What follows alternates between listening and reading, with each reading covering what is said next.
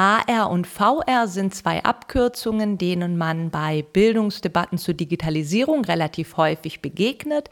VR steht für Virtual Reality, also virtuelle Realität.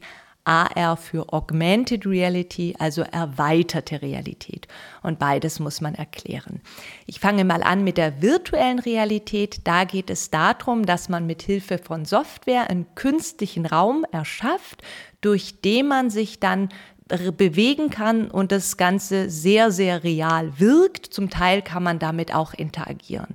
Es funktioniert so, dass man dazu eine VR-Brille braucht. Da kann man entweder das Smartphone einlegen und dann eben diesen Raum aufrufen oder auch VR-Brillen haben, die schon direkt mit einer Software kommen. Dann kann ich das also auch direkt starten, ohne noch ein zusätzliches Gerät. In der Pädagogik kann man VR zum Beispiel so nutzen, dass man ähm, eine Expedition macht mit Lernenden ohne real eine Expedition zu machen, aber man kann sich eben beispielsweise ein Museum oder ein Wasserfall oder die Tiefsee ähm, sehr, sehr plastisch anschauen. Auf jeden Fall sehr viel plastischer, als das möglich wäre, wenn man sich beispielsweise einen Film anguckt oder Bilder sieht.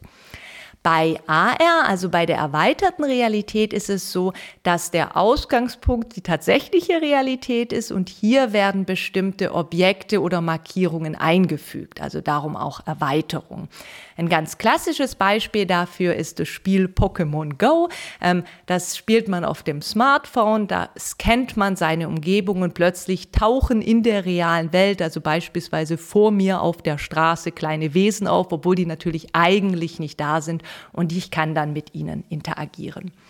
Sowas kann man in der Pädagogik nutzen, um sehr anschauliche Bildungsmaterialien zu gestalten. Also ich kann beispielsweise ähm, geometrische Figuren, ähm, wenn ich die mit dem Smartphone dann scanne, aufklappbar machen und ich sehe sie plötzlich direkt vor mir auf dem Schreibtisch in 3D.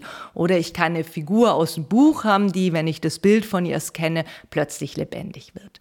Das waren jetzt beides Möglichkeiten, sowohl bei VR als auch bei AR, wo man diese Technologie nutzt. Die Kritik, die es dann häufig gibt, ist, dass es vielleicht eine ganz nette Spielerei ist, aber doch einfach deutlich zu teuer, nicht nötig, also dass der Aufwand eigentlich die Kosten nicht rechtfertigt.